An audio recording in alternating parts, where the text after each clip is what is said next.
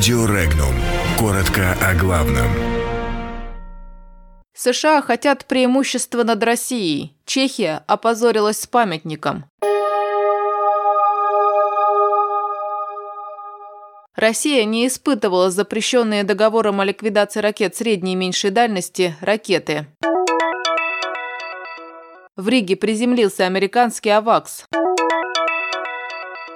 Решение убрать памятник Коневу в Праге является позором для Чехии. Украинцы рассказали об отношении к Новой Раде.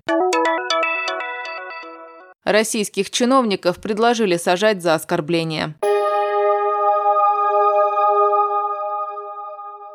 Никаких испытаний ракет, запрещенных ранее существовавшим договором о ликвидации ракет средней и меньшей дальности, Россия не проводила, сообщил заместитель российского министра иностранных дел Сергей Рябков. Он отметил, что Вашингтон со своей стороны активно разрабатывает ракеты, ранее подпадавшие под действие этого договора. Так, США сообщали, что в ближайшие месяцы испытают баллистическую ракету меньшей дальности.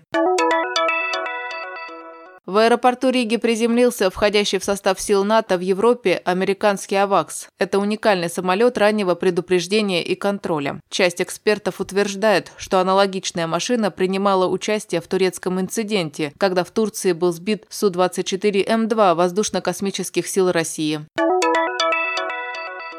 Позорным назвал решение местных властей убрать памятник советскому маршалу Ивану Коневу с площади в Праге президент Чехии Милош Земан. Глава Чехии напомнил, что маршал Конев является символом погибших при освобождении Праги воинов Красной Армии и символом красноармейцев, погибших при освобождении всей Чехословакии. Ранее власти района Прага-6, воспользовавшись очередным актом вандализма в отношении памятника маршалу Ивану Коневу, решили убрать его с площади в музей.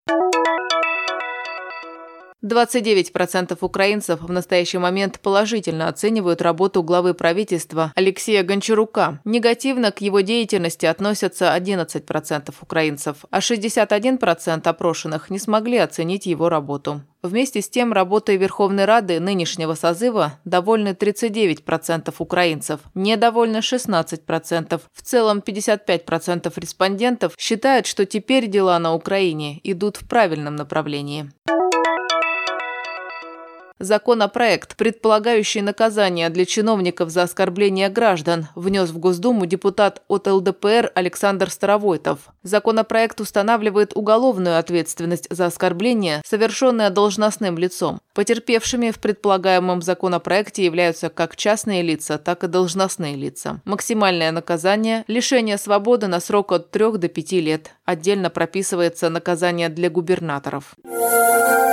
Подробности читайте на сайте Regnum.ru.